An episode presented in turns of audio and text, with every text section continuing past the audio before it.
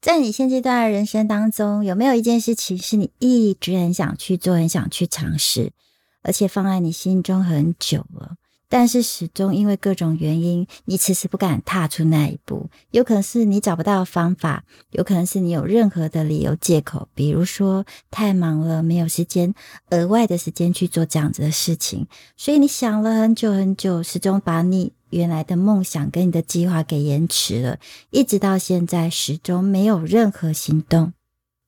日子一天天的过，这好像我们每天过日子的基本的想法哦。从早上起床、刷牙、洗脸，然后呢，出门的时候就看看今天的行事历有没有什么需要特别的地方，然后出门上班。这过程当中，可能就是照着行事历，或是把今天该做的事情做一做。下班呢，有应酬就去应酬，没应酬呢，可能就回家煮饭、陪小孩做功课，或者是看看电视、听听音乐。时间到了，大概十点十一点多，就又开始洗澡，准备上床睡觉。以上呢，好像都是我们每一个人的生活模式，完全都没有办法脱离这样子日复一天的生活。你也是这样吗？跟你说，其实我很像，但不全然是这个样。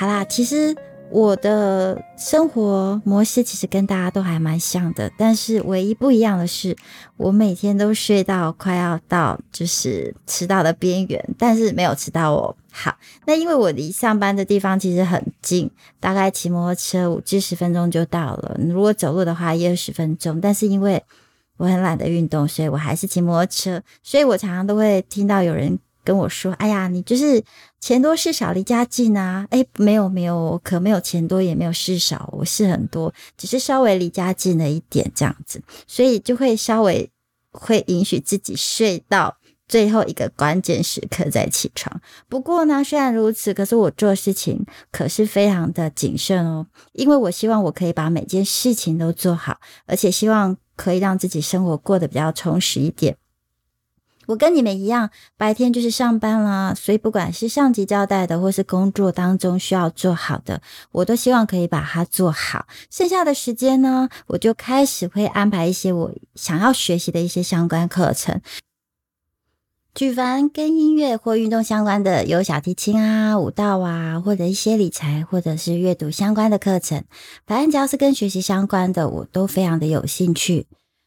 说个题外话，像小提琴，其实就是我从小到大想要做的事情，所以我也因为这样子长大了，终于有时间可以完成我的梦想。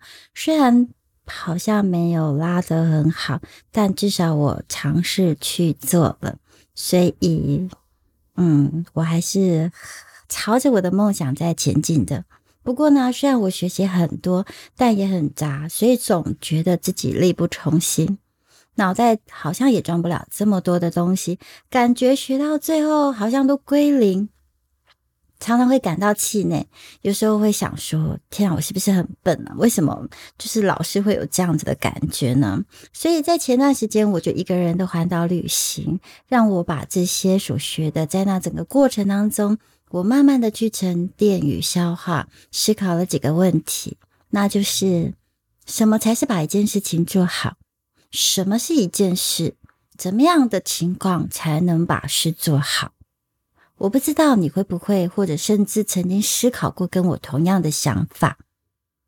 接下来，我想要跟你分享一下我的一些小结论，也欢迎你跟我分享你听完的想法哦。欢迎你留言给我，让我知道。第一个，我思考的点是什么叫做一件事？嗯。其实对我以前来说呢，就是只要我把它写在行事历上的，对我来说就是一件事。因为我常常会忘记，所以呢，只要安全的把它记在我的行事历上，我就会觉得好，那就是一件事喽。也因为这样的关系，我的朋友们常就会念我说：“哎呀，你没事上那么多课干嘛？是能做什么大事业？是不是？”然后呢，你有比较有钱吗？把时间都花在这上面，这么忙，然后呢，也不留点时间给我。你的人生对你来讲，学这些课程有这么重要吗？其实啊，我觉得这不是重不重要的问题。过去可能我给别人的印象就是一个。天生穷忙，就不知道像陀螺一样不知道在忙什么，忙不停，一直转转转的人。确实，我过去也是如此。我常常就会不知道到底在忙什么，然后每天都把事情排得满满的。但是呢，后来我慢慢的找到我自己的人生方向的时候，其实一样，我的行事历是安排了所有的事情。这样子的安排已经跟过去不太一样了，不是每天。写上我每天要做的事情，而是我的一个人生大方向里头，我有短期、中期、长期要做的目标。也因为这样子，我把我该做的事情放在我的行事历上面。虽然一样填满，但是那整个感受是不一样的。我觉得我的时间、我的人生变得非常的充实，因为我安排的每一件事情都是有方向和目标的。所以呢，我也开始了解事情的轻重缓急，并不是把每件事情都要安排上去。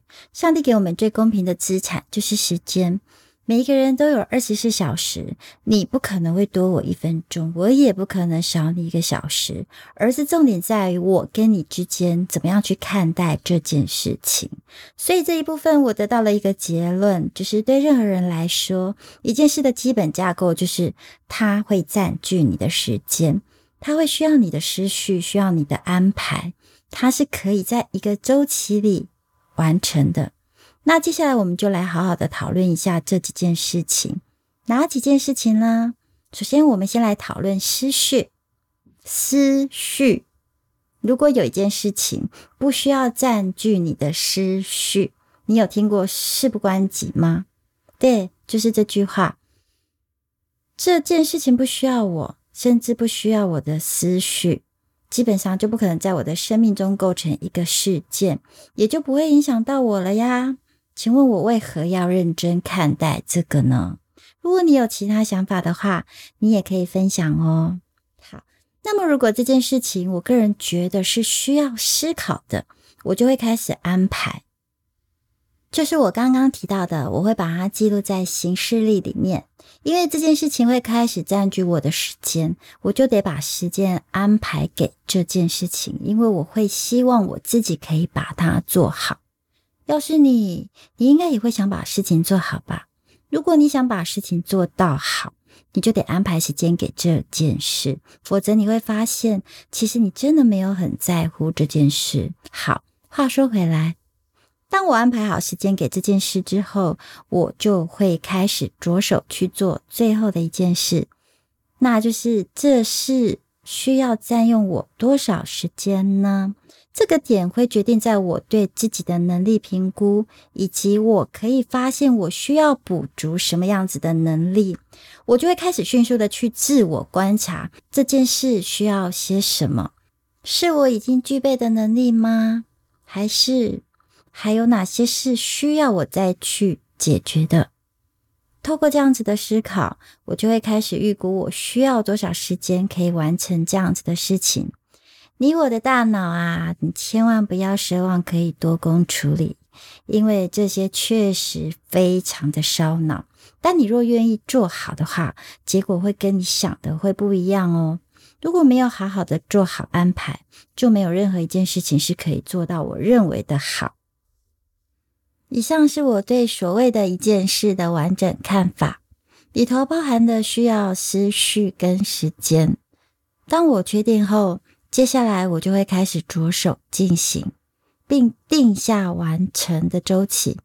这个定我要另外再做一下解释，这个定是确定的定，不是订婚的订，就像房地产。斡旋金合约里面，如果写确定的定，这个定金是不能退的哦。但如果你是写是订婚的那个定，这是可以悔婚的。解释到这里，是我处理事的流程，因为我可以快速厘清事件对我来说的执行状态。接下来我要讲的第二个分享的内容就是执行。事都已成事了，接下来就是要执行喽。就像我前几天一个朋友传的一段话给我看，我个人觉得非常棒，好像是发愿立愿不困难，坚持到底才是真功夫。这说明了执行力是成就一件完整的事所必须要具备的条件。如果没有执行力，这件事就不会成真。不会成真的话，就是白搭。白搭的话呢，我就等于浪费时间去思考这件事了，不是吗？我这么说应该没错吧？当然，在思考的部分有很多的细节，今天也没有办法跟你说的这么的细微。未来如果有机会的话，我会再跟你分享。今天就不多说喽，重点是思考是一种逻辑，以及执行是让事成真。具备这两个基本的关键，就是我认为要把事情做好的基本条件。好，不过呢，最后还是要跟你分享一个有一点老掉牙的资讯，但我还是必须要跟你说。如果你已经可以具备刚刚所说的那两个基本条件的话，那你更需要运用我接下来要跟你分享的观念哦。那个就是爱生蚝的矩阵，有听过吗？不要告诉我你只爱吃生蚝，不知道爱生蚝是谁。好，爱生蚝它其实有一句名言，就是重要的事情很少紧急，紧急的事情很少重要。他是一位美国第三十四任总统，也是美国历史上的九位五星上将之一。这个大忙人除了众所皆知的成就之外，他的这套决策系统方法也被后人广为使用。紧急不紧急，重要不重要，这是个象限的图表，我相信你上网一定查得到。利用艾生豪的矩阵来综合我们今天讨论的几个要点：一、失序。二、时间；三、安排；四、周期性；五、执行力。以这五个来把事情做好是不够完整的哦，因为少了一个你要的结果。人的一生并不是只要做好一件事就可以完整的，我们不可避免面对一个现实：人是具备复杂性的。就身心灵的角度来说的话。我们需要一个站在人生终点的角度来往回看，我们才能有真正执行的动机。否则啊，在完成每一件事并做到好的时候，如果它的结果跟我们所预期的方向不同，那不就是浪费时间了吗？以我为例，我至少规划了一个人生方向，一个五年周期的计划。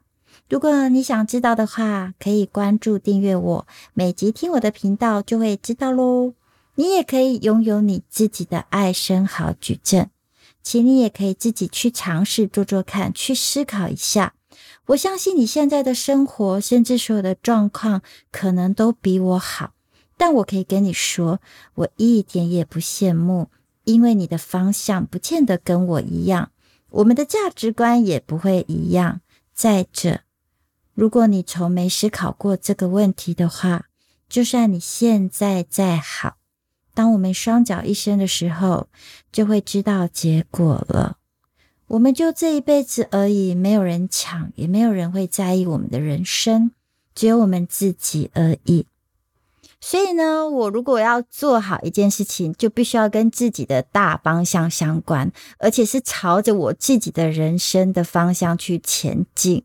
那如果我现在做的每一件事情都跟我的终点、跟我的人生方向没有关系的话，我当然就毅然决然的舍弃。所以呢，到底要完成哪一件事，才会在我未来的人生当中可以更轻松、更容易或更完整呢？没错，这时候我们需要透过爱生好矩阵来帮我们做事情决策的工具。